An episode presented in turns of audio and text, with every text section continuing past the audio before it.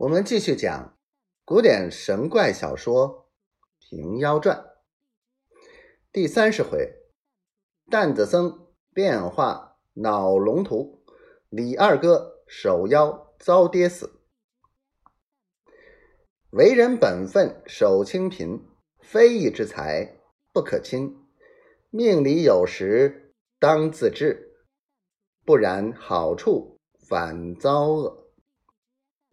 话说温殿直带着一行做工的抢入面店里，只见和尚下楼来。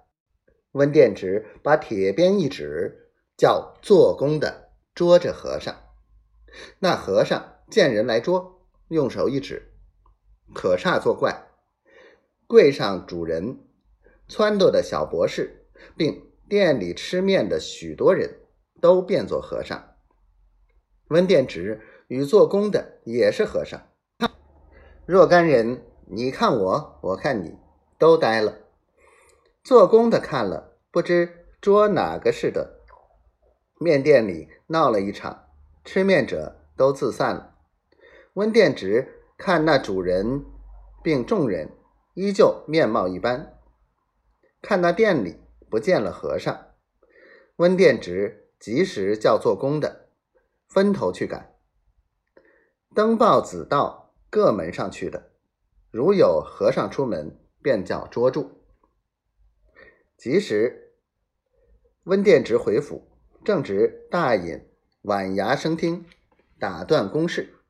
温殿直当听唱诺。龙图大隐道。我要你捉拿妖僧，尸体若何？温殿直禀复道：“使臣领相公台旨，缉捕担子和尚。是来大相国寺前见一个行法的，叫做杜七胜，一刀剁下了小孩的头。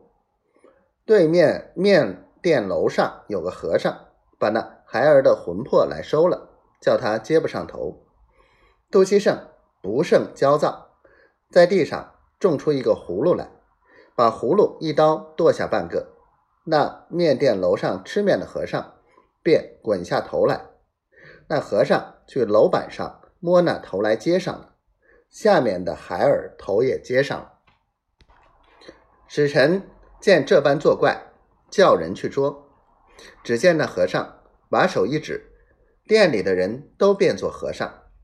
连使臣并手下做工的也变作和尚，叫使臣没做道理处，告相公：这等妖人实难捕捉，望相公抬指主裁。